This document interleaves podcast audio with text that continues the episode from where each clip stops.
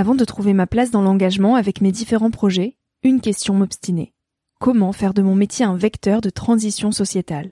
Comment avoir un impact et faire ma part au quotidien? Si vous écoutez Nouvel Oeil, vous vous posez certainement aussi ces questions-là. Et si j'ai choisi la Green Management School pour soutenir mon podcast, c'est parce que ça peut réellement vous aider à vous y retrouver.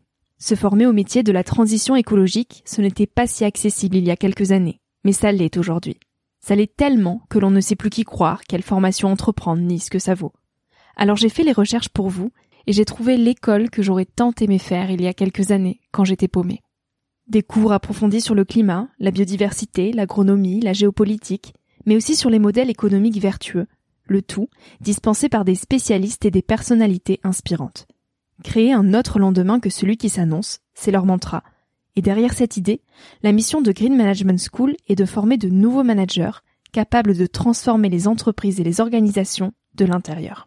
Toutes les informations sont en description. Merci à Green Management School de croire en nouvel œil en soutenant cette saison de podcast. Tout de suite, place à un nouvel épisode.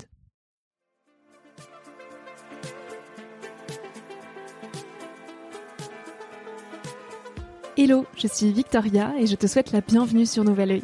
Chaque semaine, je tends mon micro jaune à une personne qui m'inspire pour poser mes questions sur ce qui fait nos vies. À travers le parcours audacieux de mes invités, je questionne la confiance en soi, l'écologie, le sens d'une vie, l'amour, la liberté, bref, autant de sujets qui traduisent un monde qui bouge et qui rythme nos vies. Alors je t'invite à emprunter un nouvel œil pour regarder le monde sous un autre angle, pour te recentrer sur ce qui est essentiel et sur qui tu es pour t'aider à trouver ton chemin et surtout à oser.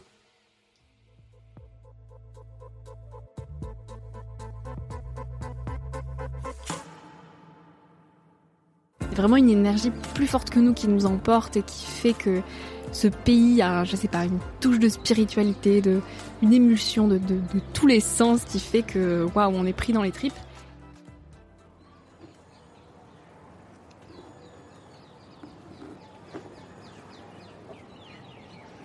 Bon, cette fois, c'est la bonne. Bonjour à tous. Toujours gênant de faire ce petit bonjour au début pour enclencher l'épisode. Mais je suis trop heureuse de, d'enregistrer, enfin, après un mois et demi sans, avoir parlé au micro. Je me réjouis trop parce qu'il y a tellement de choses à dire et en plus là je suis dans un cadre incroyable puisqu'il y a du soleil. Et ça fait longtemps que j'ai pas vu de soleil. Il est en train de, de chauffer mon visage et pas qu'à moitié. Je suis à New Delhi sur euh, le toit d'une terrasse et ce qui est plus incroyable encore, c'est pas tant d'avoir le soleil, bien qu'on ne l'ait pas vu depuis très longtemps, mais c'est surtout que je puisse voir au loin. Parce que New Delhi, vous devez, euh, vous devez le savoir, mais c'est quand même une ville très très très très polluée et on y est passé il y a hum, une semaine et c'était trois fois plus pollué que ça l'est aujourd'hui. Donc aujourd'hui, ça l'est encore euh, relativement beaucoup si on compare à la France, mais, euh, mais on arrive à quand même voir à plus de, je dirais des bêtises, mais à plus de 500 mètres, je pense. Donc c'est assez plaisant. Voilà, donc il va y avoir des, petits bruits, peut-être de klaxons. Il y a, je crois qu'il y a une prière là qui est en train de se faire en bas. Il y a un parc juste en dessous de, de la terrasse. Il y a beaucoup d'oiseaux qui, qui piaillent, toujours. Il y a toujours les oiseaux qui accompagnent mes podcasts. Ça fait des petits bruits de fond. Donc voilà, le décor est planté. Je suis hyper heureuse de d'enfin prendre le micro pour faire ce petit point d'étape sur l'Inde, puisque ça fait déjà un mois et demi qu'on est arrivé en Inde et tout est allé très très très vite. J'ai l'impression qu'à partir du moment où on a atterri sur le territoire indien, instantanément le temps s'est distordu. Je sais pas trop ce qui s'est passé avec le temps, mais, euh, mais là le, mois et demi qui s'est écoulé, il m'a complètement échappé. Et à la fois j'ai vraiment l'impression que ça fait euh, six mois qu'on est là, tellement on vit des journées intenses, tellement on a traversé des kilomètres, puisqu'on est arrivé donc dans le, dans le Kerala, dans le sud de l'Inde. C'est une province que je connaissais pas du tout pour ceux qui suivent peut-être depuis, euh, depuis peu de temps, moi j'ai déjà été en Inde il y a il y a 8 ans. J'avais été dans le Rajasthan et c'est un voyage qui m'a profondément bouleversée. Et donc inévitablement, bah, j'avais un petit peu euh, ces retours d'il y a 8 ans que j'essayais euh, malgré moi de comparer en fait avec ce que j'étais en train de vivre. Et si je suis tout à fait honnête, j'avais aussi pas mal d'appréhension en fait à l'idée de peut-être pas ressentir ce qui m'avait tant bouleversée il y a 8 ans. Et je crois que je me l'avais pas trop avant de revenir. J'étais tellement excitée à l'idée de revenir en Inde que je me disais pas, ah, tu vas comparer. Est-ce que là, je vais arriver à, toucher cette énergie qui est, qui est si incroyable en Inde? Et je pense que celles et ceux qui sont amoureux de l'Inde comprennent ce que je dis. Il y a vraiment une énergie plus forte que nous qui nous emporte et qui fait que ce pays a, je sais pas, une touche de spiritualité, de, une émulsion de, de, de tous les sens qui fait que, waouh, on est pris dans les tripes. Et en fait, je me suis dit, ah, peut-être que je vais pas retrouver ça. Peut-être que je l'ai idéalisé avec le temps, huit années se sont écoulées, en fait, euh, bah, je me suis peut-être fait mes films, et c'est pas si ouf que ça, quoi. Et donc, euh, bah, inévitablement, quand je suis arrivée euh, dans le sud de l'Inde, j'ai commencé à comparer, en fait, par rapport à ce que j'avais vu il y a huit ans. Et très vite, je me suis dit, non, non, mais Victoria, ne compare pas, c'est une toute autre expérience. Là, reviens dans ce pays avec un regard tout à fait neuf, comme si tu n'y avais jamais été. Et, euh, et, qui plus est, on m'avait beaucoup dit que le sud était très différent du nord. Et là, je l'ai vraiment, vraiment, vraiment ressenti, puisque le climat déjà est beaucoup plus euh, humide et à la fois chaud. Euh, les paysages sont complètement différents. C'est beaucoup plus vert. Euh, il y a beaucoup plus de nature et de nature luxuriante. Il y a moins de pollution quand même dans le sud et c'est un petit peu moins pauvre. Donc voilà, il y a vraiment un climat de paisibilité que j'ai trouvé hyper hyper agréable dans le sud du pays. Donc voilà pour l'arrivée, euh, l'arrivée en Inde où on est resté une semaine euh, à Cochin. Et après, tout est allé très très très vite puisqu'en fait, l'Inde, c'est euh, le pays dans lequel on a concentré la quasi-totalité de nos tournages pour le documentaire Shimla. Donc en lien avec des solutions de personnes, d'associations, de collectifs qui œuvrent pour préserver l'eau. Euh, donc ça faisait voilà des mois qu'on échangeait par visio, par mail avec euh, ces personnes-là aux quatre coins de l'Inde et on attendait avec impatience de les rencontrer. Et donc là, enfin, l'Inde, c'était la concrétisation de, de, mois de travail. Donc on était hyper, hyper excités et à la fois, ça nous a demandé d'être hyper concentrés et de faire beaucoup de hum, déplacements en Inde puisque les projets sont aux quatre coins de l'Inde. Et donc ce mois et demi a été très intense. Euh, pour supporter cette intensité, on a, on a fait venir Aubin. Donc Aubin, c'est le monteur de notre documentaire. Et euh, il est venu supporter les tournages, puisqu'il est aussi vidéaste, donc il s'est très bien filmé, mieux que nous, pour qui ce n'est pas le métier. Et euh, ça nous a permis vraiment de, de nous concentrer, nous, sur l'aspect logistique et aussi sur le dialogue qu'on crée avec les personnes qu'on rencontre, parce que c'est très difficile d'arriver à la fois à créer un dialogue, à faire la rencontre et en même temps à filmer. Et de faire ces, ces choses-là et ces quatre choses, même si on rajoute la logistique en simultané, c'est vrai qu'avec Johan, c'était une charge mentale qui était assez grosse pour nous depuis le départ. Et là, d'avoir Aubin qui est arrivé pour euh, ce mois de tournage en Inde et qui a pris le relais sur tout l'aspect vidéo, ça nous a vraiment déchargé d'une charge, d'une charge mentale incroyable. Et ça nous a permis de beaucoup plus vivre le moment, euh, de pas réfléchir à est-ce qu'on a bien enregistré, est-ce qu'on a posé la bonne question, etc. Mais de juste penser à ce lien humain qu'on est en train de créer avec la personne qui est en face de nous. Et vraiment, ça fait toute la différence. Ça nous a vraiment permis de profiter de l'Inde à 3000%.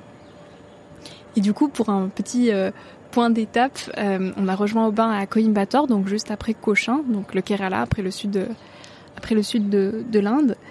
Et de, de Coimbatore, on a rejoint notre premier, euh, premier projet euh, à Malikundam. Donc là, on a vécu pendant euh, cinq jours au cœur d'un village indien, à dormir sur le sol, à vivre vraiment au rythme des habitants. Et, et c'était donc notre premier gros tournage et c'était fantastique. Vraiment, le, le temps s'est étiré. Je sais pas ce qui s'est passé avec le temps ces, ces cinq jours-là, mais ça a été vraiment, vraiment intense.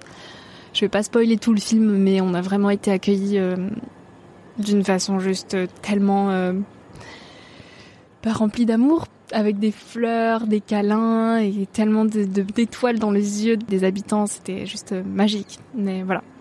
Ça nous a un peu bouleversés et en fait on a à peine eu le temps de digérer ces rencontres et cette intensité euh, à Malikundam qu'il fallait partir pour euh, Calcutta où là nous attendaient d'autres projets et donc on a pris un train de 29 heures oui, c'est ça. 29 heures, donc à dormir dans le train et à laisser passer les paysages.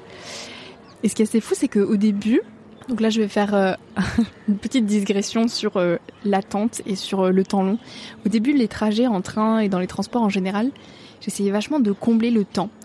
en mode, il faut que je lise, faut que j'écoute des podcasts, faut que j'écrive, faut que... Faut que...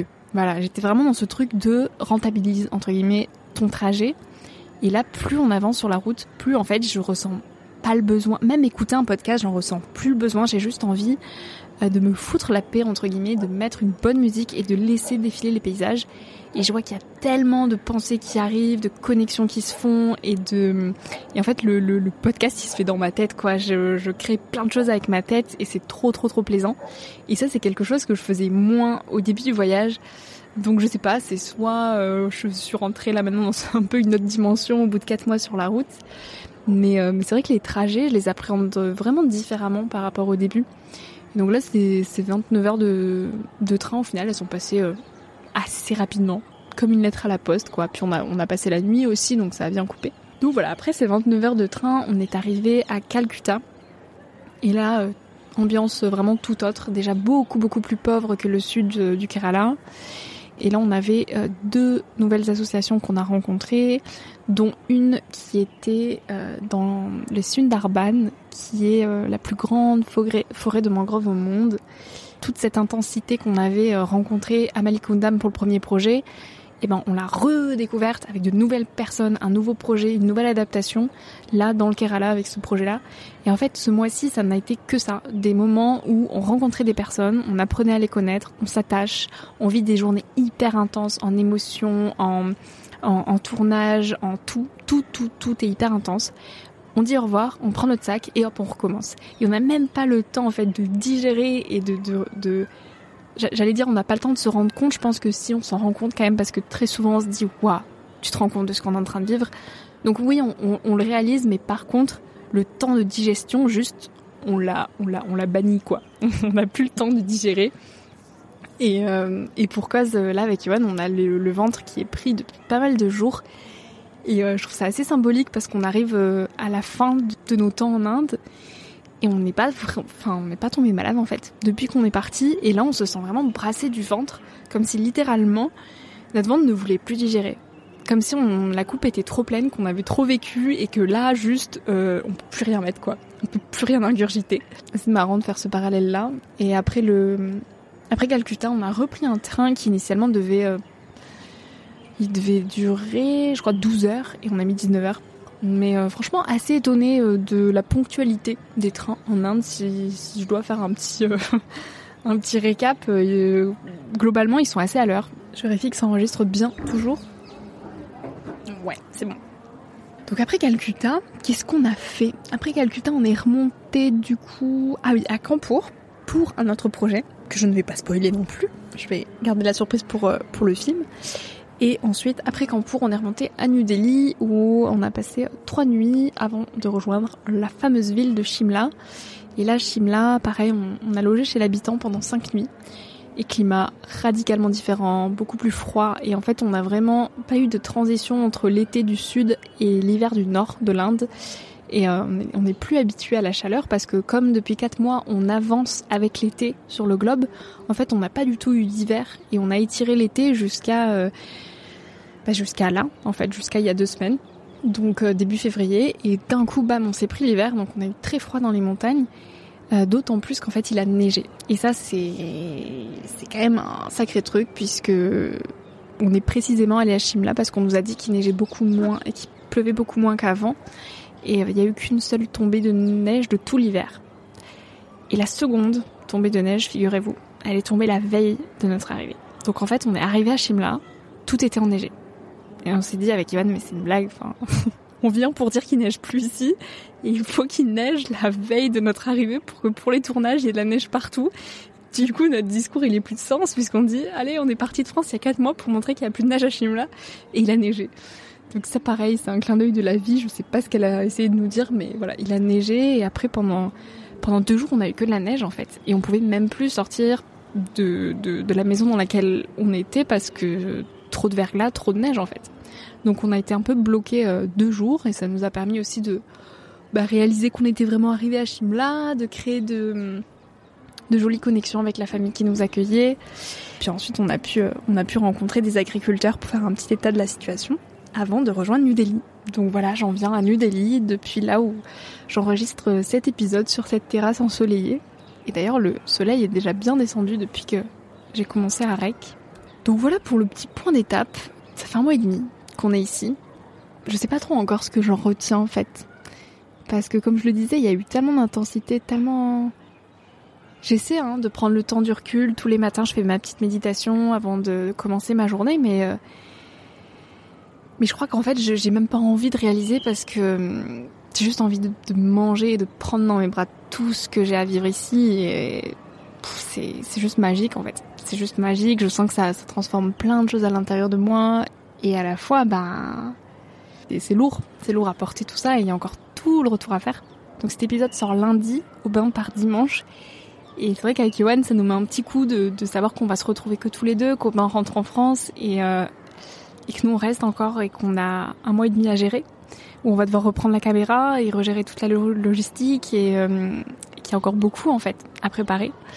Mais, euh, mais on est juste trop trop trop trop excités et, et je sais pas, j'ai l'impression que je suis rentrée dans une autre dimension du voyage maintenant où au début, j'étais encore euh, quand même assez rattachée à la France. Je ressentais euh, le besoin de parler souvent à mes proches. Enfin, souvent. Régulièrement. Et là, plus je m'abandonne au voyage, plus j'ai, je, trouve les ressources en moi et, et les connexions se créent. Je vis tellement intensément l'instant présent que je, je me sens beaucoup moins. Euh, j'ai l'impression que la France est une autre partie de moi, une autre version de moi-même et et je sais pas, c'est comme si ça serait triché en fait d'écrire à mes proches ou de, de, de m'éloigner un petit peu de ce que je suis en train de vivre en me rattachant à la France. Du coup, je ressens moins le besoin en fait de, de raconter ce que je fais au quotidien à mes proches. Je le raconte différemment via mes posts Instagram que j'écris tous les jours depuis qu'on est arrivé en Inde, depuis le 1er janvier. Mais tout ce qui est appels, euh, vocaux, etc., je les espace de plus en plus parce que je sens que hum, j'ai juste envie de m'abandonner à ce que je vis, quoi. Et depuis que je suis dans cet état-là, euh, bah, je crois que je me sens mieux. Ouais, c'est paradoxal, mais euh, mais tout prend une autre dimension. voilà. je vais terminer cet épisode euh, en parlant du, retour qui nous attend. Donc, on a fait bah, deux tiers de cette aventure Shimla. Il reste quand même un tiers à faire et, pas des moindres. Et là, il y a une grande réflexion que j'ai sur Shimla en tant que tel en fait. Shimla c'était la destination qu'on attendait. Euh, comme si c'était l'objectif ultime, sauf que ça n'a jamais vraiment été l'objectif. Je pense que Shimla c'était... J'ai écrit ça dans un post sur Instagram. Pour moi Shimla c'était euh, le prétexte pour partir. C'était l'élan qui nous permettait de hop, prendre notre sac sur le dos, partir et dire aux gens pourquoi on y allait. Mais au final, euh, bah, il y a cette y a cette phrase un petit peu voilà qu'on voit partout de ce n'est pas la destination qui compte mais le chemin et là vraiment cette phrase, elle prend tout son sens et on la, on, la ressent, on la comprend, puisque euh, tout ce qui fait ce voyage, tout ce qui nous nourrit, tout ce qui construit le documentaire, au final, c'est tout ce qu'il y a eu avant Shimla, c'est tout ce qu'il y a eu sur la route, et c'est tout ce qu'il y aura sur le retour. Et je pense que ça vaut pour à peu près tout dans notre vie. On, attend toujours euh, le truc, l'objectif, euh, la date, la rencontre pour commencer quelque chose, alors qu'en fait, bien souvent, c'est tout le processus qu'il y a avant euh, cet objectif ultime qui est intéressant. Euh, quand j'ai préparé mon marathon, j'en parle souvent, mais euh, voilà, il y a cet objectif du marathon, mais en fait, toute l'aventure, c'est la préparation. Et, et c'est l'après aussi. Comment on vit après cette aventure Qu'est-ce qu'on en retient Quelles leçons nous a, nous a un petit peu plus fait grandir Et c'est tout ça qui fait, qui fait finalement un projet, et c'est pas juste l'objectif en tant que tel. Et donc là, je suis hyper heureuse de savoir qu'il y a encore tout le retour qui nous attend, avec plein de pays à traverser que je vais détailler. On va passer par le Tibet. Et je suis mais tellement heureuse, c'est un rêve de gosse de passer au Tibet. Euh, J'en parlais, je crois, dans mon dernier récit d'aventure justement. Mais il y avait, enfin, il y a que deux points de passage en fait euh, pour euh, rejoindre. Donc, on aimerait rejoindre la Chine depuis l'Inde, et il y a que deux points de passage. Il y a celui par le Pakistan et celui par le Népal et le Tibet. Et celui du Pakistan, on ne peut pas le prendre puisque c'est la plus haute frontière au monde, ou une des plus hautes frontières du monde, si je veux pas dire de bêtises, qui est à plus de 4000 mètres d'altitude. Et donc l'hiver, elle est fermée, puisqu'elle est gelée. Donc là, il n'y a qu'une option possible, c'est celle de traverser le Népal et le Tibet. Euh, on est obligé de faire une traversée encadrée, donc c'est une traversée qui va se faire en 4 jours, où on va être suivi par, euh, par un guide. Et on va traverser donc voilà tout le Népal, tout le Tibet, ça va être mais je, je, veux pas imaginer ce que ça va être. Je vais me laisser surprendre, mais ça va être quelque chose, ça c'est sûr. Et puis ensuite, on va traverser toute la Chine et euh, rejoindre la Mongolie, traverser toute la Mongolie. Et puis de la Mongolie, on va rejoindre la ville de Ulan-Ude en Russie pour euh, prendre le transsibérien. Donc ça c'est pareil, c'est un rêve de gosse, traverser la Russie en transsibérien, ça va être complètement, complètement, complètement dingue. Et depuis Moscou, après on rejoindra l'Europe tranquillement. Il y a des gens heureux en bas. Et puis après, retour en France, quoi. Donc euh, là, on a un peu plus d'un mois et demi de voyage qui nous attend euh, pour le retour. Donc on prévoit d'être euh, d'être là fin mars. Voilà, plus ou moins. sachant qu'il faut que je sois rentrée à tout prix pour le mois d'avril, puisque big annonce pour celles et ceux qui ne suivent pas sur sur Instagram, mon deuxième livre donc sortira chez Fayard le 17 avril. Donc euh, je suis trop excitée et à la fois je réalise pas du tout qu'il y a ce projet immense qui m'attend mon retour en France. Mais pourtant c'est bel et bien le cas. Donc euh, je, suis trop heureuse après de retrouver euh, la Victoria de France quand j'aurai terminé cette petite parenthèse de vie. Et pour le moment, il y a encore un mois et demi d'aventure à vivre les bras grands ouverts et je me réjouis trop trop trop de cette vie, de toutes ces connexions, de tous ces projets. Vraiment, je, je passe ma vie à dire à Johan que je suis trop heureuse. Et euh, je pense que c'est important de se le rappeler et plus on se le rappelle, plus on l'est. Euh, c'est un peu comme des aimants et l'optimisme, quoi. Plus on est optimiste, plus on attire l'optimisme et plus il y a des folies qui se, qui se créent. Et là, j'ai vraiment l'impression, pendant ce voyage, de renouer avec cette part de moi, de démonter en fait euh, la positivité parce que je me sens tellement heureuse tous les jours, même si bien évidemment il y a des jours où c'est très compliqué, où il y a des remises en question, euh, comme tout dans la vie. Mais j'ai le sentiment que j'arrive euh, plus à prendre du recul sur ces états-là et à plus me lâcher la grappe aussi. C'est-à-dire que quand il y a des jours où je sens que je suis peut-être un peu moins joyeuse et que j'ai besoin de repli, d'intériorisation, ben je l'accepte et euh, je trouve aussi du bonheur dans cette dans cette mélancolie euh, et, ça c'est trop beau et ça fait partie de la vie. Donc voilà, petite note philosophique pour euh, terminer cet épisode. J'espère que vous allez très bien, que vous souriez, que vous traversez bien l'hiver. Je sais combien le mois de février est challengeant puisqu'on arrive à la fin de l'hiver et les jours sont courts, il, fait pas très beau, le soleil nous manque et, euh, c'est parfois pas ouais des semaines très très agréables à passer. Donc je vous envoie tout mon courage. Je vous envoie du beau soleil de New Delhi, même si un peu pollué. Et puis, bah, c'est trop chouette de faire ce, petit point d'étape. Je vous souhaite tout le meilleur d'ici le prochain récit d'aventure. Et je vous dis à très vite pour euh, bah, de nouveaux épisodes et pour tout plein de belles choses de la vie. Ciao, ciao. Merci d'avoir écouté l'épisode jusqu'ici. Si ce moment t'a plu, n'hésite pas à le partager, à laisser quelques étoiles sur iTunes et Spotify ou à faire une story sur Instagram pour que je puisse te repartager. Tu peux aussi me suivre au quotidien et m'écrire sur la page Instagram Nouvel Oeil. Sur le site internet www.nouveloeil-podcast.com, tu pourras aussi t'abonner à ma newsletter. J'y partage des inspirations, des nouvelles, des astuces et des petites choses qui font notre quotidien. En attendant le prochain épisode, je te souhaite de savourer la vie comme il se doit et surtout de faire des choses folles.